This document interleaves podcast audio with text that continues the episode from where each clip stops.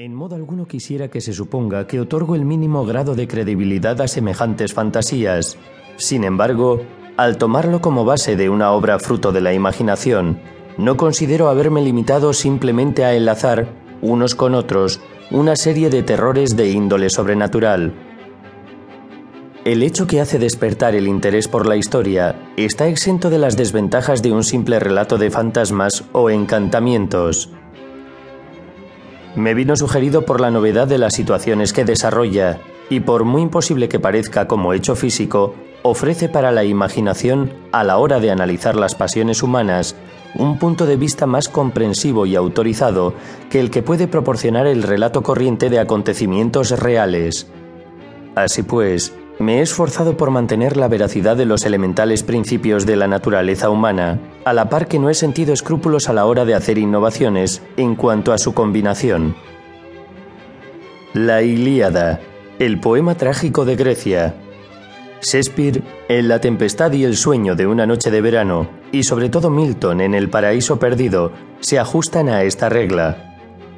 Así pues, el más humilde novelista que intente proporcionar o recibir algún deleite con sus esfuerzos puede sin presunción emplear en su narrativa una licencia, o mejor dicho, una regla, de cuya adopción tantas exquisitas combinaciones de sentimientos humanos han dado como fruto los mejores ejemplos de poesía. La circunstancia en la cual se basa mi relato me fue sugerida en una conversación trivial, lo comencé en parte como diversión y en parte como pretexto para ejercitar cualquier recurso de mi mente que aún tuviera intacto. A medida que avanzaba la obra, otros motivos se fueron añadiendo a estos. En modo alguno me siento indiferente ante cómo puedan afectar al lector los principios morales que existan en los sentimientos o caracteres que contiene la obra. Sin embargo, mi principal preocupación en este punto se ha centrado en la eliminación de los efectos enervantes de las novelas de hoy en día y en exponer la bondad del amor familiar, así como la excelencia de la virtud universal.